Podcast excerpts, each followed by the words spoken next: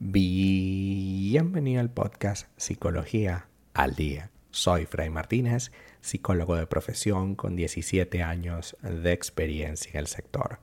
Como pudiste ver en el título de este episodio, hoy vamos a hablar un poco acerca de tres tipos de invalidación emocional. La invalidación emocional tiene lugar cuando rechazan, descartan o ignoran nuestros sentimientos en función de agradar o aprobar la otra persona.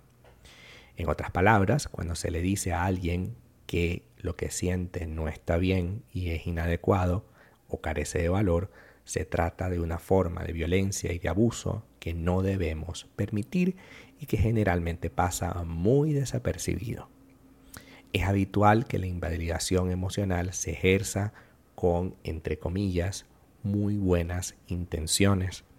Cuando alguien dice que está triste y su pareja le transmite eh, que no vale la pena estar triste, puede que eso al principio tenga la buena intención de que no te pongas triste por eso, no vale la pena, etc. Pero cuando comenzamos a categorizarlo como es una tontería que te sientas mal, eso no vale la pena que te sientas mal porque yo no sé por qué te pones así, por una tontería, por algo que no vale la pena, ya es distinto porque estás categorizando que es muy débil, por ejemplo, y que esa persona no es capaz de tomar decisiones por su cuenta. En otras palabras, se dice que la intención eh, puede que esté bien, pero la práctica tiene el efecto contrario. Te sientes peor porque ahora que te abriste y que diste tu opinión o que dijiste lo que sentías, ahora tu pareja lo invalida y te hace sentir miserable por sentir lo que sientes. Nosotros tenemos derecho a sentirnos como queramos. Nadie debe tener derecho a negar tus sentimientos. La negación del derecho de sentir es una de las formas de invalidación emocional más habituales. No vale la pena que pienses eso he pasado por cosas más graves que tú, no entiendo por qué armas un lío con esta situación tan chiquitita. Deberías agradecer que fue esto y no fue algo peor. Son palabras que escuchamos a diario, pero que no están bien. Son palabras que niegan el derecho a sentir lo que sientes y que evidentemente tú tienes tu vida y tienes tu esquema de valor y para ti sí es importante cuando tu pareja lo compara consigo mismo y dice lo que te está pasando no es grave comparado con lo que me pasó a mí, lo que está haciendo es invalidando tu derecho a sentir. Está diciendo que lo que él siente o ella siente es mucho más poderoso que lo que tú puedes sentir. Y eso no está bien, aunque lo hemos escuchado muchísimo, eso no está bien.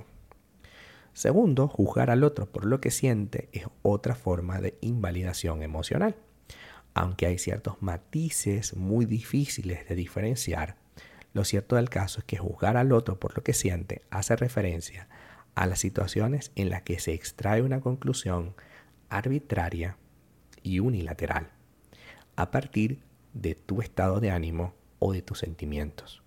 Cuando alguien expresa que se siente tímido y el otro responde, no seas imbécil, no seas tonto, no puede ser que tú vayas a estar toda la vida así, lo que hace es generando un juicio, porque unificó tu timidez con ser tonto o imbécil. En consecuencia, mientras más tímido eres, más imbécil eres. Y eso te hace sentir peor, ya que tu eh, timidez es una forma de ser que puedes tener y que tienes derecho también a tener. Ser tímido es una forma de ser, así como también ser extrovertido. Y nadie tiene por qué meterse en eso como si fuese una enfermedad. Es una forma de ser que puede que necesitas a lo largo de la vida poder ir mejorando esta timidez para convertirla un poquito más en extrovertido, sobre todo en ciertos escenarios, pero nadie tiene por qué juzgarte por lo que sientes. Si te sientes que no puedes hablar con esa persona, tu pareja puede ayudarte, llevarte a terapia, hacer cosas, pero jamás puede decir que eres un tonto o un imbécil por hacer o sentir lo que sientes. Y finalmente, rechazo por tu estado de ánimo. El rechazo a lo que sientes eh, también es una forma de invalidación. Ocurre cuando alguien se expresa negativamente o genera un estigma, es decir, una señalización a alguien por lo que siente. Es una forma de violencia directa, psicológica, cuyo objetivo es imponer tu visión sobre el tema. Es decir, cuando yo rechazo lo que tú sientes y te señalo en consecuencia, yo digo que lo que estoy sintiendo yo y lo que pienso yo es más válido y más importante que lo que puedas hacer tú. Eso trae eh, un enorme problema ya que comienzas a sentir que hay un prejuicio en tu contra y que para evitar un rollo, mejor no digo nada. Para evitar una molestia, mejor no digo nada. Porque nadie quiere sentirse ridículo o ser ridiculizado en público o en privado. Nadie quiere eso, por lo tanto vas a evitar hablar y vas a tratar de buscar la aprobación de tu pareja. Y eso es una forma de invalidación emocional terrible. Si algunos de estos tres elementos te están pasando en la relación, o los tres, es importante que pongas un límite y que digas, mira, no puedo seguir así. Ya que si continuamos de esa manera, la única persona que va a salir perjudicada eres tú, porque tu pareja aprendió a vivir descalificando a los demás, incluyéndote.